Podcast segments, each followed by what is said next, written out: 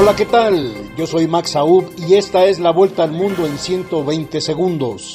En Estados Unidos, al menos 80 personas murieron, 76 de ellas en la Florida y otras 4 en Carolina del Norte, por el paso del huracán Ian, que tocó tierra en el suroeste de la península floridana con fuerza de categoría 4 en la semana pasada. La tormenta trajo mareas catastróficas, fuertes lluvias, vientos, destrucción y graves inundaciones. El huracán Orlen, ahora de categoría 2, está a punto de azotar la costa oeste de México este lunes con fuertes lluvias y la posibilidad de graves inundaciones en zonas turísticas, especialmente entre las localidades de Mazatlán y San Blas, donde se suspendieron clases y se habilitaron refugios.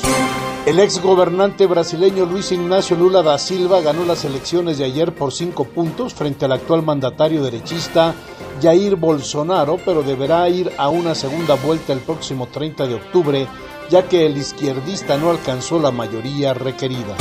Más de 2.000 soldados apoyados por equipos especializados de la policía cerraron por completo un municipio de El Salvador para perseguir a los miembros de una estructura criminal de la Mara Salvatrucha tras cometer un homicidio en la zona.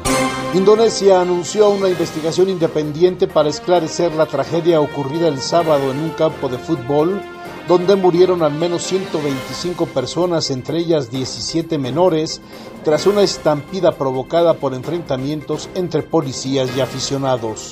El saldo de muertes por un ataque suicida la semana pasada en una escuela de la capital de Afganistán subió a 43 informó la misión de la ONU en ese país, 43 muertos, 83 heridos, niñas y mujeres jóvenes fueron las principales víctimas. Esta fue la vuelta al mundo en 120 segundos.